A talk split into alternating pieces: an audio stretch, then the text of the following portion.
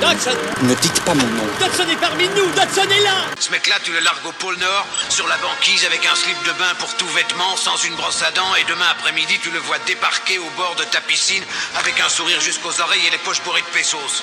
Ce type-là est un professionnel. Attention, mettez les pieds. C'est le genre de type qui boirait un bidon d'essence pour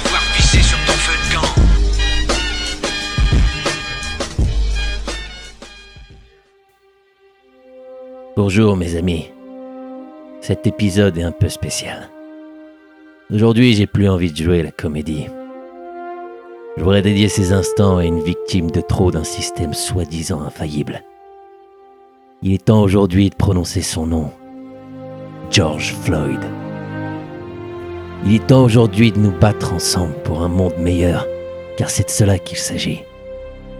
George Floyd, assassiné en pleine rue par un policier de Minneapolis indigne de son insigne et de ce qu'elle représente vraiment, avant de devenir l'icône de notre temps sur l'injustice raciale subie par les Afro-Américains aux États-Unis, était un homme, un père, dont l'absence pèsera lourd dans le cœur de sa petite fille. Mais qu'elle se rassure, son père, George Floyd, et aussi le combat qu'il incarne désormais, durera jusqu'à la fin des temps. Il est temps de reprendre le contrôle des débats qui embrasent nos rues et les médias du monde et les orienter vers une solution aussi radicale que pacifique. Car ce sont les valeurs que les pères fondateurs des États-Unis d'Amérique nous ont inculquées, c'est-à-dire la liberté, la justice, la tolérance, l'amour de son prochain, le courage et la volonté de laisser un monde meilleur pour nos enfants et les générations futures. Il s'agit aujourd'hui de nous battre tous, à notre échelle, pour faire cesser ces comportements inacceptables qui ont occasionné le lynchage d'un homme en public, ni plus ni moins. La police se doit d'être dirigée et instituée de manière à poursuivre l'intérêt et la condition de son existence, au service du peuple, pour sa protection est composée du peuple elle-même. Certains efforts ont été faits dans tous les pays du monde dans ce sens, mais il reste encore beaucoup à faire. Pour que la mort d'un homme serve à changer le monde, il faut maintenant maintenir sa mémoire à chaque instant. Cela inclut évidemment des marches, manifestations pacifiques et dignes, des articles de journaux, émissions de radio, minutes de silence et la création de monuments dédiés à sa mémoire.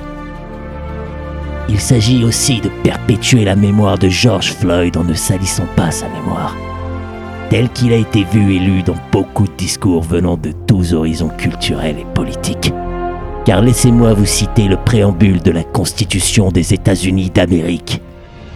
Nous, le peuple des États-Unis, en vue de former une union plus parfaite, d'établir la justice, de faire régner la paix intérieure, de pourvoir à la défense commune, de développer le bien-être général et d'assurer les bienfaits de la liberté à nous-mêmes et à notre postérité, nous décrétons et établissons cette constitution pour les États-Unis d'Amérique. Cela implique que quel que soit son passé, culturel ou judiciaire, nul ne peut être jugé par quelqu'un d'autre que le peuple lui-même ou son représentant direct. Alors au-delà des clivages politiques, des riches ou des pauvres, rappelez-vous du sourire de George Floyd, un citoyen américain mort pour le combat éternel de la justice sociale.